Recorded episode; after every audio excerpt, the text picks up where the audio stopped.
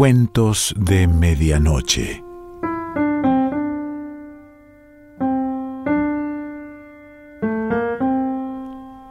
El cuento de hoy se titula El Jockey y pertenece a Carson McCullers.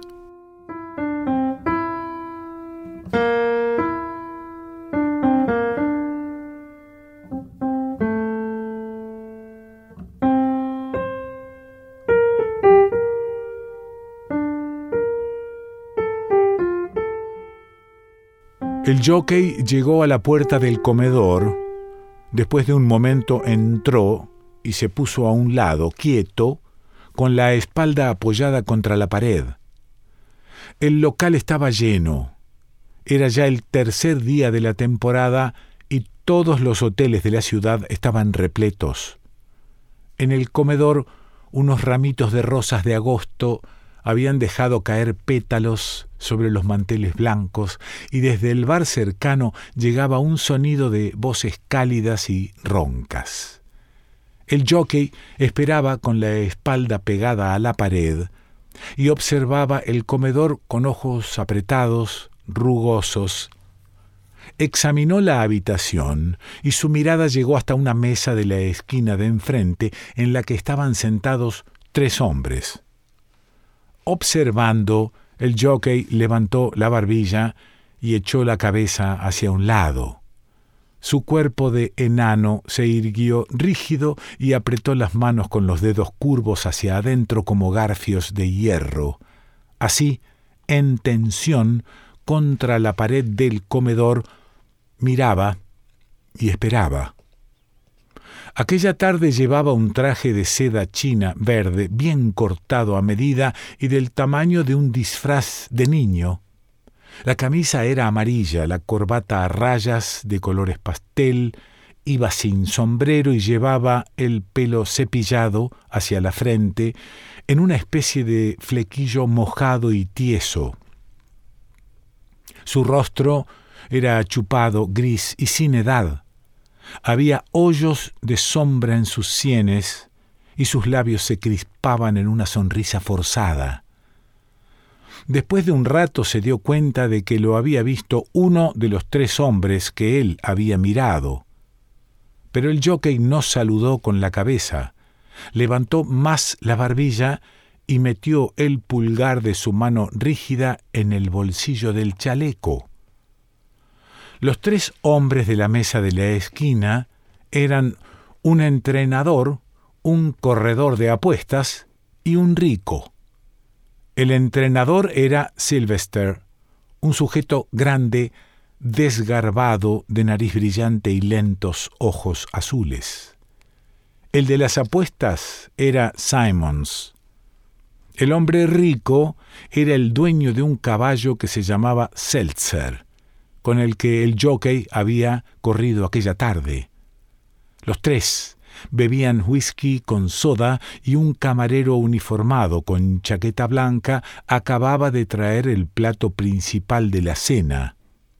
Fue Sylvester el primero que vio al jockey. Desvió la vista enseguida. Dejó su vaso de whisky y se frotó nervioso la punta de la nariz enrojecida. Es Bitsby Barlow, dijo. Está ahí, al otro lado del comedor mirándonos. Ah, el jockey, dijo el rico.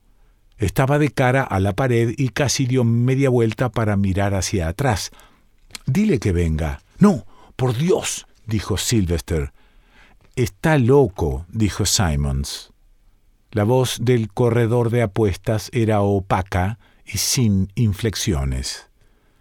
Tenía la cara de un jugador nato, ajustada cuidadosamente su expresión en equilibrio permanente de miedo y codicia. Bueno, yo no lo llamaría eso precisamente, dijo Sylvester. Lo conozco desde hace tiempo.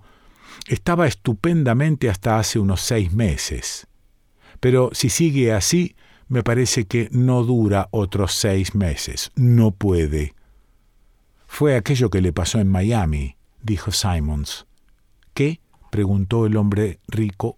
Sylvester echó una mirada al jockey a través del comedor y se humedeció los labios con la lengua roja y carnosa. Un accidente. Un chico que se hirió en la pista. Se rompió una pierna y la cadera. Era muy amigo de Bitsy, un eh, irlandés. No era mal jinete tampoco. Es una pena, dijo el hombre rico. Sí, eran muy amigos, dijo Sylvester. Estaba siempre en el hotel, en el cuarto de Bitsy. Solían jugar eh, al póker o se tumbaban en el suelo a leer juntos la página de deportes. Bueno, son cosas que pasan, dijo el hombre rico. Simons cortaba su filete, tenía el tenedor sobre el plato y amontonaba cuidadosamente sobre él las setas con la hoja del cuchillo. Está loco, repetía. A mí me pone nervioso. Estaban ocupadas todas las mesas del comedor. En la mesa del centro había un grupo de fiesta y las mariposas blancas y verdes habían entrado desde la noche y revoloteaban alrededor de las llamas claras de las velas. Dos chicas con pantalones de franela y chaquetas sueltas entraron del brazo y fueron al bar. De la calle principal llegaban los ecos de la histérica baraunda de los vacacionistas.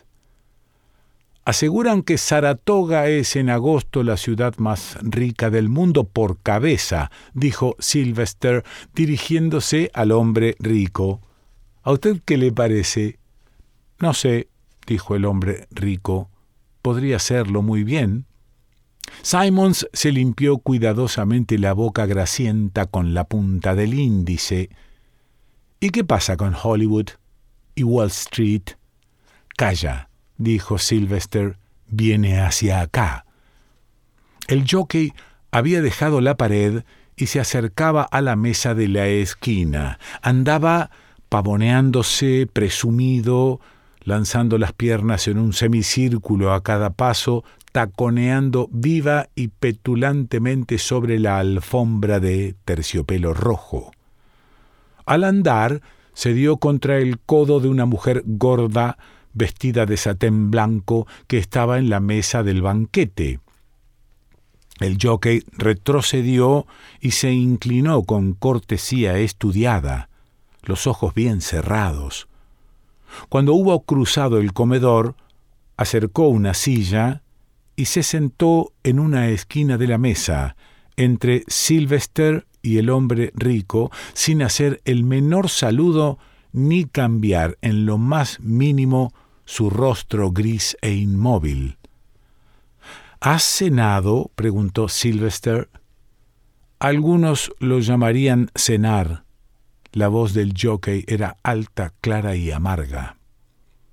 Sylvester puso el cuchillo y el tenedor cuidadosamente sobre el plato. El hombre rico cambió de postura, poniéndose de lado en la silla y cruzando las piernas. Llevaba pantalones grises de montar, las botas sucias y una chaqueta marrón muy estropeada. Ese era su atuendo día y noche durante las carreras, aunque nadie lo había visto nunca a caballo. Simons siguió con su cena. ¿Quieres un poco de Seltz? preguntó Sylvester, o algo por el estilo. El jockey no contestó, sacó una cigarrera de oro del bolsillo y la abrió de golpe. Dentro había algunos cigarrillos y una navajita de oro minúscula. Usaba la navaja para cortar en dos los cigarrillos. Cuando hubo encendido uno, levantó la mano y llamó al camarero que pasaba junto a la mesa. Un whisky, por favor. Mira, chico, dijo Sylvester, no me llame chico. Sé razonable. Sabes que tienes que ser razonable. El jockey hizo una mueca rígida con el extremo izquierdo de la boca, bajó los ojos, mirando la comida que había encima de la mesa, pero los levantó enseguida. Delante del hombre rico había una cazuelita de pescado asado con salsa de crema y adornado con perejil. Sylvester había pedido unos huevos benedictinos. Había espárragos, maíz tostado con mantequilla y un platito con aceitunas negras. También una fuente de papas fritas en la esquina de la mesa delante del jockey. No miró más la comida. Fijaba sus ojos apretados en el centro de mesa con rosas abiertas. Me figuro que no se acordarán de cierta persona que se llamaba Maguire, dijo. Oye, mira, dijo Sylvester. El camarero trajo el whisky y el jockey se sentó acariciando el vaso con sus manos pequeñas, fuertes y callosas. En la muñeca llevaba una cadena de oro que golpeaba contra el borde de la mesa. Después de dar vueltas al vaso entre las palmas de la mano, se bebió de pronto el whisky en dos tragos. Dejó el vaso con aire decidido. No, no creo que la memoria de ustedes sea tan larga y amplia, dijo. Claro que sí, Bitsy, dijo Sylvester, pero ¿por qué haces estas cosas? ¿Has tenido hoy noticias del chico? He tenido una carta, dijo el jockey. A esa persona de la que hablábamos la han quitado del personal el miércoles. Tiene una pierna dos pulgadas más corta que la otra. Eso es todo. Sylvester chasqueó la lengua y negó con la cabeza. Entiendo cómo te sientes. ¿Sí? El jockey miraba los platos de la mesa su mirada iba de la cazuelita de pescado al maíz y finalmente se fijó en la fuente de papas fritas. Apretó la cara y levantó la mirada rápidamente. Deshojó una rosa y levantó uno de los pétalos. Lo estrujó entre los dedos y se lo metió en la boca. Bueno, son eh, cosas que pasan, dijo el hombre rico. El entrenador y el de las apuestas habían terminado de comer, pero quedaba comida en las fuentes. El hombre rico se lavó los dedos grasientos en el vaso de agua y se secó con la servilleta. Vaya, dijo el jockey, ¿no quieren que les traiga algo? ¿O quizá desean repetir otro filete, señores? ¿O por favor, dijo Sylvester, sé razonable. ¿Por qué no te vas arriba? Sí, ¿por qué no? dijo el jockey. Su voz aflautada era todavía más alta y tenía algo del plañido agudo de la histeria. ¿Por qué no me voy a mi maldito cuarto y le doy vueltas y escribo unas cartas y me voy a la cama como un buen chico? ¿Por qué no? Empujó su silla hacia atrás y se levantó. Ah, mierda, dijo, váyanse a la mierda. Quiero algo de beber. Te hará daño, dijo Sylvester, tú ya sabes el mal que esto te hace, lo sabes de sobra. El jockey cruzó el comedor y se acercó a la barra. Pidió un Manhattan y Sylvester lo miró de pie con los talones juntos, apretados, el cuerpo tieso como un soldado de plomo, con el meñique separado del vaso y bebiendo despacio. Está loco, dijo Simons, ya lo dije. Sylvester se volvió al hombre rico. Si se come una chuleta de cordero, se le ve la silueta en el estómago una hora después no digiere ya las cosas.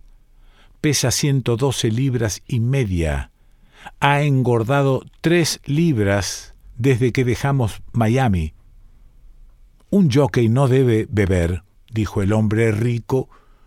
La comida no le satisface como antes y no la suda. Si se come una chuleta de cordero, la puedes ver saliendo de punta en el estómago y no le baja. El jockey terminó su Manhattan. Tragó, aplastó la cereza en el fondo del vaso con el pulgar y apartó el vaso lejos de él. Las dos chicas en pantalones estaban de pie a su izquierda mirándose, y al otro lado del bar dos chicos habían empezado una discusión sobre cuál era la montaña más alta del mundo. Todos estaban acompañados. No había nadie solo aquella noche. El jockey pagó con un billete nuevo de cincuenta dólares y no contó el cambio volvió al comedor, a la mesa en la que estaban sentados los tres hombres, pero no se sentó. No, no me atrevería a pensar que la memoria de ustedes es tan buena, dijo. Era tan bajo que el borde de la mesa le llegaba casi al cinturón, y cuando agarró la esquina con sus manos nervudas, no tuvo que doblarse. No, ustedes están demasiado ocupados en tragar cenas en restaurantes. Están demasiado... De veras, rogó Sylvester, tienes que ser razonable. Razonable, razonable. El rostro gris del jockey tembló. Luego se detuvo en una sonrisa helada y desagradable. Sacudió la mesa hasta que los platos se tambalearon y por un momento pareció que la iba a volcar. Pero de pronto se detuvo. Alargó la mano a la fuente que estaba a su lado y se metió deliberadamente en la boca un puñado de papas fritas. Masticó despacio, con el labio superior levantado, y de pronto se volvió y escupió la masa pastosa sobre la suave alfombra roja que cubría el suelo. Libertinos, dijo. Su voz sonaba fina y rota. Saboreó la palabra como si tuviera un sabor que le gustara. Son unos libertinos, repitió, y volviéndose se marchó del comedor con su rígido pavoneo. Sylvester encogió uno de sus hombros pesados y caídos. El hombre rico secó un poco de agua que se había vertido sobre el mantel y no hablaron hasta que vino el camarero a recoger los platos. Carson McCullers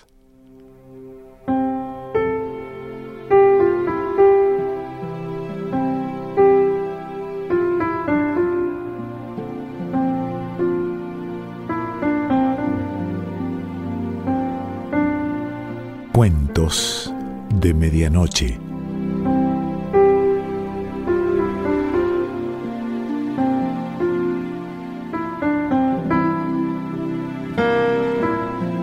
Selección Pancho Mondino.